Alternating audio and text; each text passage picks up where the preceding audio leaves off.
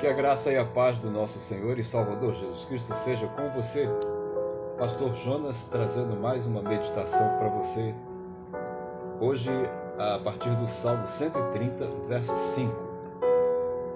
A palavra de Deus nos diz assim: Espero no Senhor com todo o meu ser.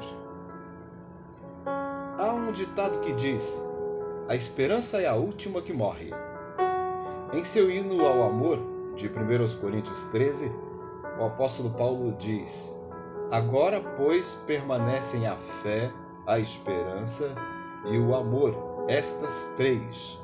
Mas a maior destas é o amor. As três coisas andam juntas e uma depende da outra. É pelo amor que somos levados a ter fé e esperança. Em seu cântico de peregrinação, o salmista revela fé e esperança em Deus, porque sabe que o seu clamor é ouvido pelo seu Senhor, mesmo se sentindo nas profundezas de suas lutas e dos seus sofrimentos. Essa convicção só lhe é possível por causa da sua esperança.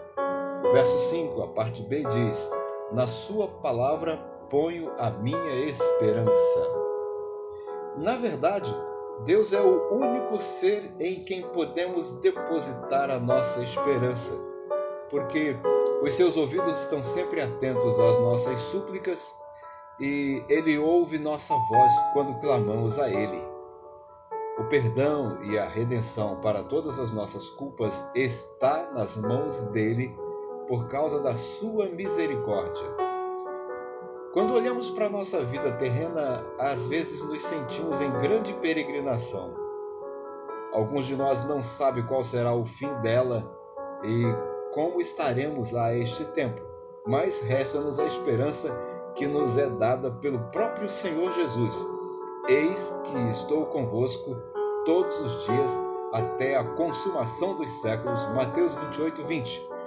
Pois no Senhor há amor leal e plena redenção. Salmo 130, verso 7.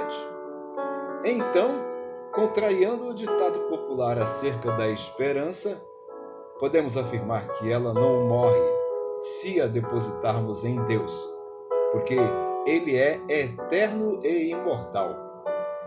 Você e eu podemos confiar nele em quaisquer circunstâncias e em qualquer tempo seja para o que for, porque Ele nos socorrerá sempre.